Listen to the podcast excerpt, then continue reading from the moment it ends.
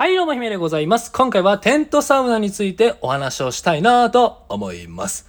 最近、あの、Web3 関連の方からよくフォローしていただいているんですよね。あの、いいねと、あの、フォローしていただいていて、なんかそんな方々をすごく裏切るような 内容だなと思うんですけど、いいんですよ。もう僕がですね、好き勝手にやっております。Web3 に多分好きな方っていうのはテクノロジーのお話も大好きだと思うんですよね。だからこそ、ね、新しい考え方、このサウナについて、私、姫さんなりにお話ができたらいいなと思います。はい。Web3 も面白いんですけど、サウナも最高ですよ。はい。その中でも、サウナの中でも、今回テントサウナに焦点を当ててお話をしていきます。はい。テントサウナってご存知ですかね？そもそも。そもそもテントサウナとは？テントサウナっていうのはですね、もうそのまんの、あのその名の通りですね、テントの中でサウナをするっていうものです。ほう、そういうものがあるんかって感じですよね。うん、僕も、僕もね、テントサウナについて初めて知ったのは2021年、去年ぐらいなのかな。なんかずーっと興味はあったんですけど、なかなか機会がこうね、うまくタイミング合わずに行ってなかったんですけど、なんと2022年の6月の10何時だったかな ?18 とか19だったかなの土日に、あ、土曜日か。土曜日にテントサウナに行ってまいりました。場所は大分県の豊後大野市にあるロッジ清川というものでございます。はい、そこのあなた、ロッジ清川とネットで検索してみてください。ホームページ結構いい感じですよ。あ、姫さんこんなとこ行ったんだって感じです。いいですよ。めちゃくちゃいい。テントサウナ最高。何が最高かってね、これはね、どうしようかな。何個言おうかな。3つぐらいあるんですよ。3つぐらいある。まず、非日常を味わえる。これは素晴らしい。サウナの良さって、そもそも非日常を感じられるとこなんですよね。我々今のこの現代人っていうのは、朝から夜まで、まあ、もしくはね、夜勤の方とか夜から朝までなんてずっと仕事をして、8時間、9時間、10時間、11時間仕事をして、残りの時間睡眠と、あと4日時間、食事とかに費やすじゃないですか。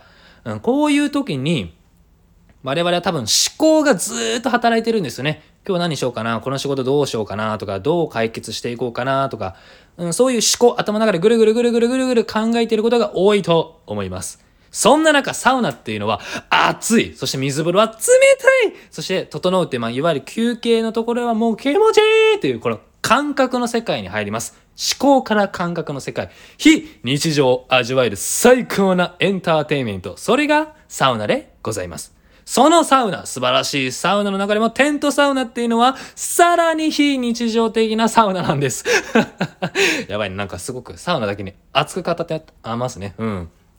はい。ちょっぴり噛んだんですけど、まあいいや。はい。非日常、最高な非日常エンターテインメント、それがテントサウナです。テントの中でサウナをします。うん。これも面白いんですよね。テントの中でサウナをして、そしてですよ。ここが素晴らしい。水風呂ではなく、川に飛び込みます。川ね。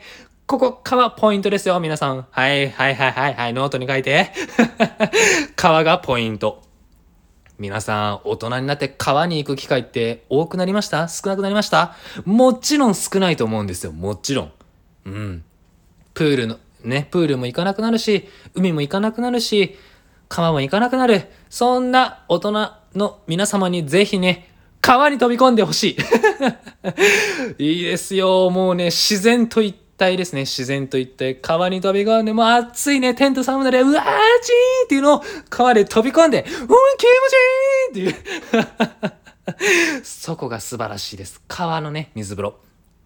そして、川の水風呂で体を冷やした後にやってくる、この休憩、椅子に座って休憩、うん、外気浴なんて言われてますね。外気浴、休憩のことです。で、ここがポイントなんですけど、目の前が大自然があるんですね。こう、目を閉じて、ふーんと整ってリラックスしております。そして、いい感じになって目を開けると、なんとなんと緑いっぱい。あれも素晴らしかった。うん。まあ、つまりテントサウナの良さっていうのは地球と一体化することなんですね。非日常の最高にスーパーなエキサイティングなエンターテイメント、それがテントサウナでございました。うん。なかなかあサウナ好きの人でもテントサウナを行かれたことは少ないかもしれませんね。というのも、なかなか都会ではないものだと思います。うん、自然があるところであるのかな？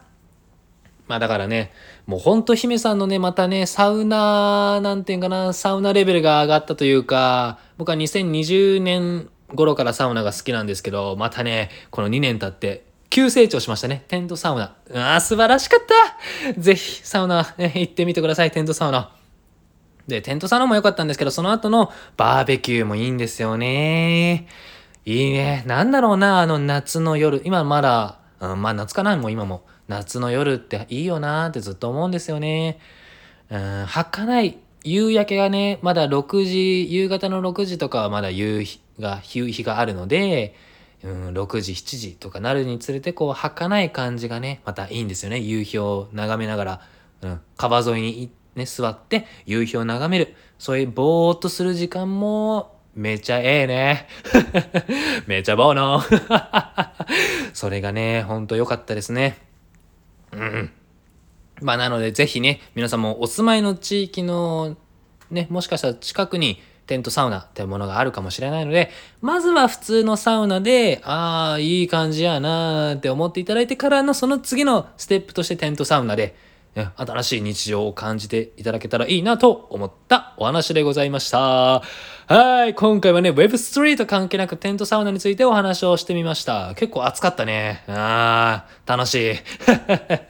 またね、新しいサウナもね、いろいろ行こうと思ってますのでね、たまにお話をしていけたらいいかなと思っております。はい。ありがとうございました。また次回のラジオでお会いいたしましょう。またね。バイバイテントサウナ最高